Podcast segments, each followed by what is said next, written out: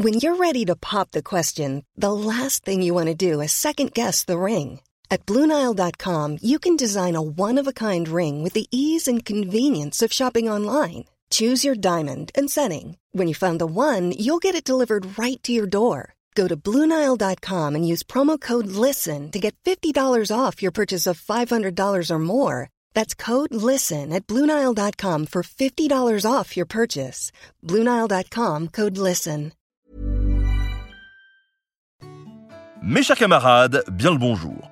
La Révolution française, on voit généralement assez bien ce dont il s'agit. Les révolutions anglaises, c'est déjà un peu plus flou. Mais alors, quand on dit révolution américaine, qu'est-ce qui vous vient en tête individuellement? Au mieux, quelques images, un drapeau quelques étoiles, des noms aussi. Lafayette, Washington, Benjamin Franklin, voire des événements comme la déclaration d'indépendance. Mais le plus souvent, quasi rien. Pourtant, la Révolution américaine est une innovation majeure. Elle est la première guerre réussie de libération d'une colonie contre sa métropole. Elle débouche sur une constitution longtemps tenue pour exemplaire et qui est toujours en vigueur habituellement. Elle sert enfin de modèle, d'inspiration pour les autres mouvements révolutionnaires, à l'image de la Révolution française. Une révolution que les colons américains ont faite pour revendiquer leur droit au bonheur. Et c'est donc cette quête du bonheur que nous allons parcourir ensemble aujourd'hui.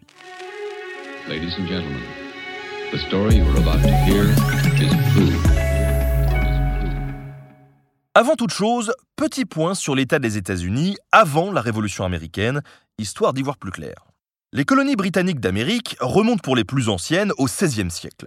Situées sur la façade est de l'Amérique du Nord, elles s'étirent des Grands Lacs au nord jusqu'au-dessus de la Floride au sud. Les Anglais implantent sur ces terres 13 colonies qui se spécialisent en fonction des ressources naturelles. Les colonies du Nord, comme le New Hampshire, le Maine, le Rhode Island, le Connecticut ou encore le Massachusetts, vivent de petites ou moyennes fermes et de l'exploitation des ressources naturelles comme le bois, la chasse, les peaux, mais aussi de la pêche et des premières manufactures. Au sud, en Georgie, en Caroline du Sud et du Nord et en Virginie, les grands espaces subtropicaux permettent l'implantation de grandes fermes de coton, de tabac et de maïs. Ce type d'agriculture est gourmande en main-d'œuvre, et très vite, les planteurs vont faire venir des esclaves d'Afrique. Les colonies du centre, comme New York, le Delaware, le New Jersey ou la Pennsylvanie, associent les deux types d'économies. La plupart des colons qui arrivent en Amérique sont anglais et quittent leur métropole pour des raisons religieuses, politiques ou judiciaires. Pour beaucoup, ces nouveaux espaces sont perçus comme une terre promise et ils voient leur présence sur place comme étant la volonté de Dieu. Mais les voies du Seigneur sont impénétrables et l'établissement des colons n'est pas de tout repos, car leur présence se heurte rapidement à différents obstacles qui freinent leur progression. Tout d'abord, les Appalaches, des reliefs assez peu prononcés, mais une barrière mentale à l'expansion vers l'ouest. Ensuite, les peuples autochtones, c'est-à-dire les tribus amérindiennes, inquiètes et qui ont raison de l'être du développement des colonies américaines. Et enfin, les intérêts coloniaux des autres puissances, Espagne au sud, et surtout la France depuis sa colonie de la Nouvelle-France, pourtant nettement moins peuplée, qui opère cependant un véritable encerclement des 13 colonies par la vallée du Mississippi et ses affluents. Rapidement, les escarmouches se multiplient avec les Français dans cette zone de non-droit que constitue le terrain colonial. Et autant vous dire qu'on est loin de Versailles et de Londres quand on se tape dessus à coups de tomahawk.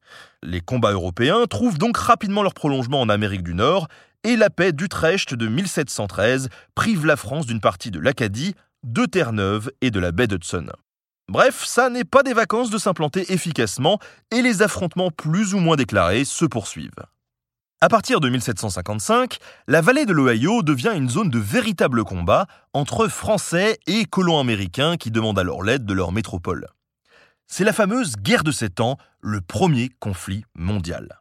Un conflit qui ouvre alors un nouveau front sur le continent américain où les troupes anglaises sont dépêchées. La guerre tourne au désavantage des Français, mais après de premiers succès, ils perdent notamment la bataille des plaines d'Abraham en 1759. Avec le traité de Paris en 1763, qui met officiellement fin à la guerre de Sept Ans entre la France et la Grande-Bretagne, toute la Nouvelle-France, à l'exception de la Louisiane cédée à l'Espagne, devient officiellement une possession britannique. De son immense empire en Amérique du Nord, la France ne conserve plus que les minuscules îles de Saint-Pierre et Miquelon au sud de Terre-Neuve. Le brillant duc de Choiseul, ministre de Louis XV qui avait négocié le traité, aurait alors déclaré Parfait, nous partons, mais ça sera bientôt le tour de l'Angleterre. En fait, la naissance des États-Unis date de cette année-là. Oui, la Grande-Bretagne a tout gagné et semble dominante, mais elle se retrouve à la tête d'un empire immense, face à des colons américains de plus en plus soucieux de leur autonomie, face à une métropole lointaine de l'autre côté de l'océan. En 1763, une proclamation royale décide de réserver le territoire indien à l'ouest des Appalaches aux autochtones, et il interdit même aux colons de s'y installer. Ceux ayant déjà franchi cette ligne doivent même repasser à l'est. Pour les Britanniques, l'objectif est double. D'une part, réserver ces territoires riches en fourrure aux seuls négociants britanniques, et d'autre part, contenir l'expansion des colonies américaines, dont le poids démographique commence à faire peur. 2,5 millions d'habitants en Amérique, c'est tout de même la moitié de la population de l'Angleterre. La seconde déception des colons a trait à la loi sur le cantonnement du 24 mars 1765, qui ordonne aux autorités coloniales d'assurer le logement des soldats de la couronne britannique. Or, le maintien de l'armée anglaise en temps de paix dans les colonies américaines, soit près de 10 000 hommes, provoque de nombreuses contestations, d'autant plus que la loi sur le cantonnement permet de réquisitionner des maisons pour loger des soldats qui ne se comportent pas toujours très bien. Ce qui fera basculer les Américains vers la Révolution sera surtout les décisions venues de Londres. Le principal problème est d'ordre financier. La guerre contre la Nouvelle-France a été très coûteuse. Les seuls intérêts de la dette coûtent au Trésor britannique plus de 4 millions de livres par an. Dans l'esprit des Anglais, et en particulier du roi George III, les colons doivent donc payer puisque la Grande-Bretagne est intervenue militairement à leur demande et pour les protéger des attaques des Français et de leurs alliés indiens. Et donc cela passe par une série de taxes qui commencent par le Stamp Act, la loi sur le timbre. Ces taxes posent un problème juridique aux yeux de certains colons américains, car aucun impôt n'a jamais été levé sans leur consentement. Or, il est décidé par le Parlement anglais où les colons ne sont pas représentés politiquement. Pourtant, seules les assemblées coloniales ont le droit de voter de nouveaux impôts. En clair, ils ont le sentiment qu'on a décidé de les tondre fiscalement sans qu'ils aient eu leur mot à dire.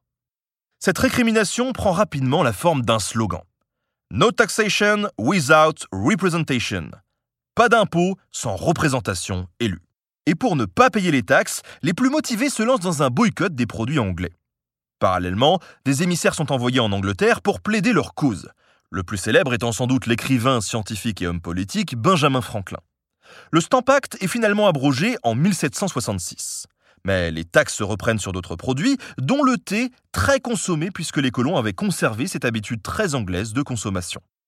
Et les Anglais auraient dû s'en douter, le thé, il faut pas y toucher. Les contestations sont croissantes et parfois même violentes. À Boston, en 1770, une inoffensive bataille de boules de neige contre les soldats dégénère en émeute au cours de laquelle cinq habitants sont tués. Cet incident est considéré comme une preuve de la cruauté tyrannique des Anglais. Dans la nuit du 16 décembre 1773, dans le port de Boston, une cinquantaine de citoyens déguisés en indiens et conduits par l'indépendantiste Samuel Adams jettent à l'eau la cargaison de thé de Chine d'un navire appartenant à la Compagnie des Indes orientales. C'est la célèbre Boston Tea Party. Le gouvernement britannique, exaspéré, décrète alors deux choses. D'abord, des lois très répressives contre le Massachusetts à l'initiative des révoltes, l'une d'entre elles donnant au gouverneur britannique tous les pouvoirs.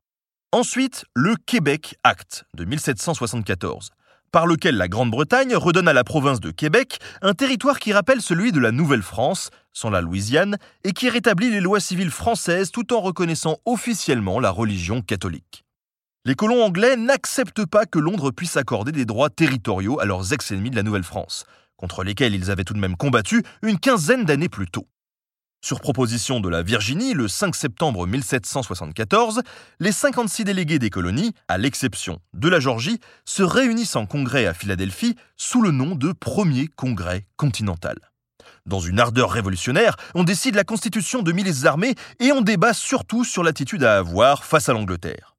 Les modérés et les radicaux s'opposent sur une question. Faut-il ou non aller jusqu'au conflit?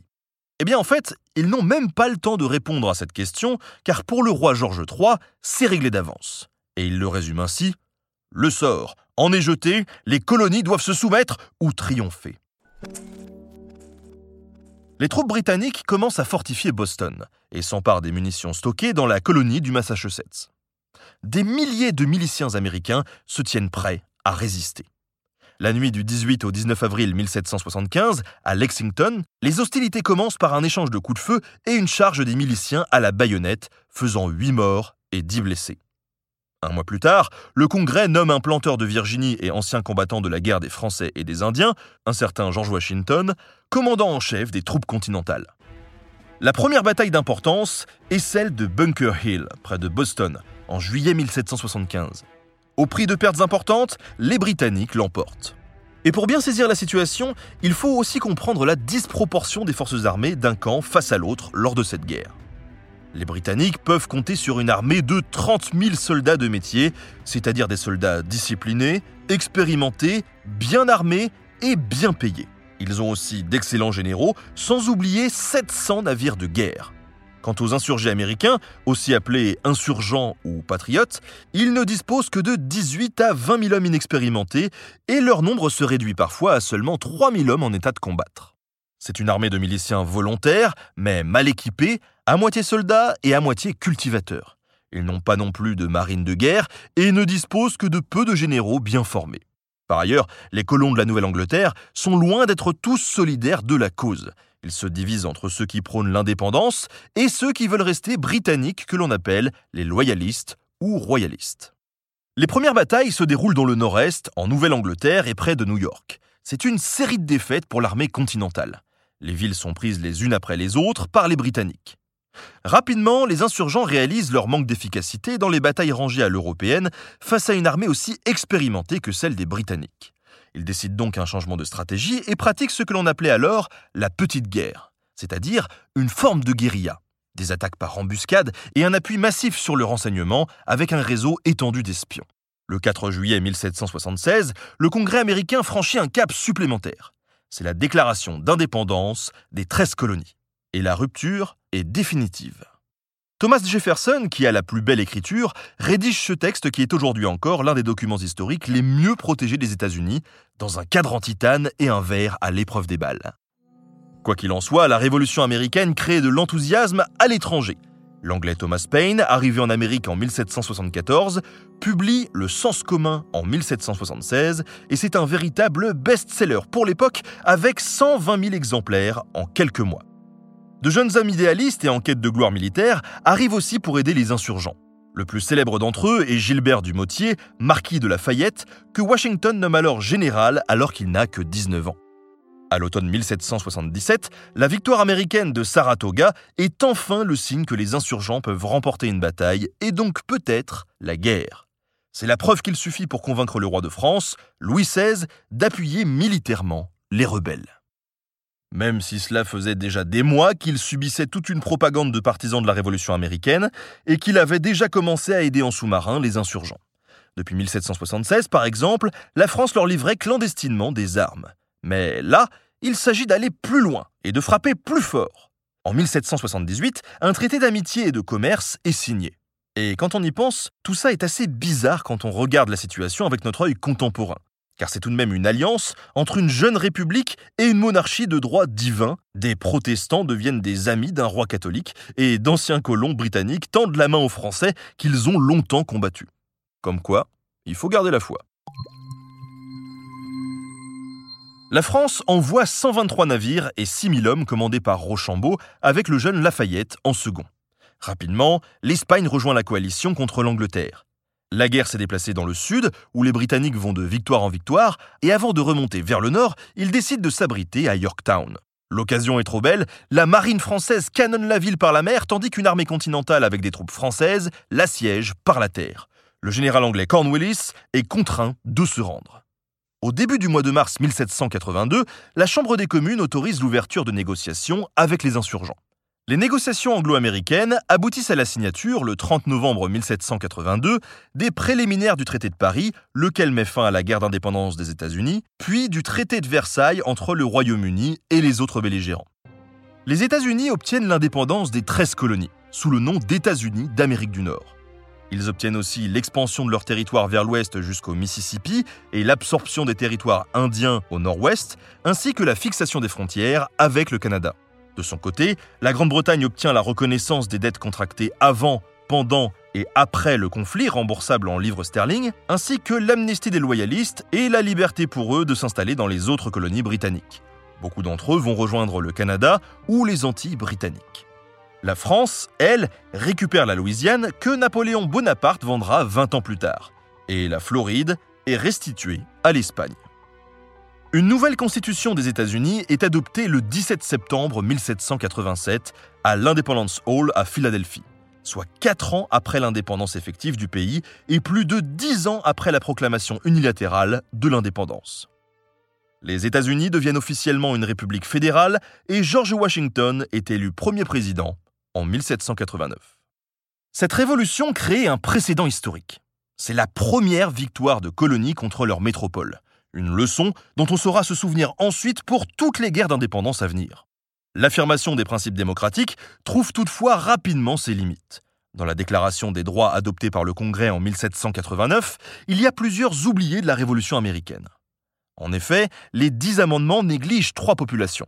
En premier, les esclaves, qui ne sont pas libérés, et l'esclavage est même maintenu dans plusieurs des États. Rappelons à ce sujet que plusieurs pères fondateurs des États-Unis, comme Jefferson ou Washington, sont des propriétaires d'esclaves. Viennent ensuite les femmes, qui elles sont exclues de la vie politique malgré leur participation souvent active au combat pour l'indépendance. Et enfin les populations autochtones amérindiennes, qui ne sont pas concernées non plus par les droits nouvellement acquis, et pour qui l'extension du territoire des États-Unis va se faire contre eux. La question qu'on peut se poser après tout ça est de savoir si la Révolution américaine a eu une influence sur les populations européennes. Eh bien, oui et non. En tout cas, c'est largement à nuancer, car la population s'intéressant aux événements d'Amérique correspond à une élite cultivée déjà influencée par les idées des Lumières. Enfin, cette révolution américaine correspond à un gros malentendu pour la France. En s'engageant aux côtés des insurgents, elle espérait récupérer le commerce avec les colonies américaines. Or, non seulement elles vont continuer à échanger avec l'Angleterre comme elles l'avaient toujours fait, mais en plus, la guerre a coûté très cher et la France s'est largement endettée pour la financer. Finalement, une des conséquences inattendues de la Révolution américaine est indirectement la Révolution française qui débute sur les problèmes financiers de la monarchie. C'est comme ça, hein. parfois, tu veux filer un coup de main et puis, t'aurais pas dû. Mais je ne suis pas sûr d'avoir envie que ça soit la morale de cet épisode, alors oubliez ce que je viens de dire. Merci à Stéphane Genet pour la préparation de cette émission. Merci à Studio Pluriel pour la technique. N'oubliez pas de vous abonner au podcast pour ne pas louper les prochains épisodes de Nota Bene. À très bientôt.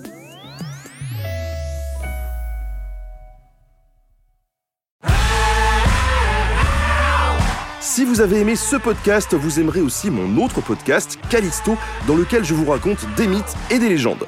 En attendant que vous nous suiviez sur Castbox, Apple Podcast, Podcast Addict ou toute autre plateforme qui propose cette fonction, n'hésitez pas à vous abonner.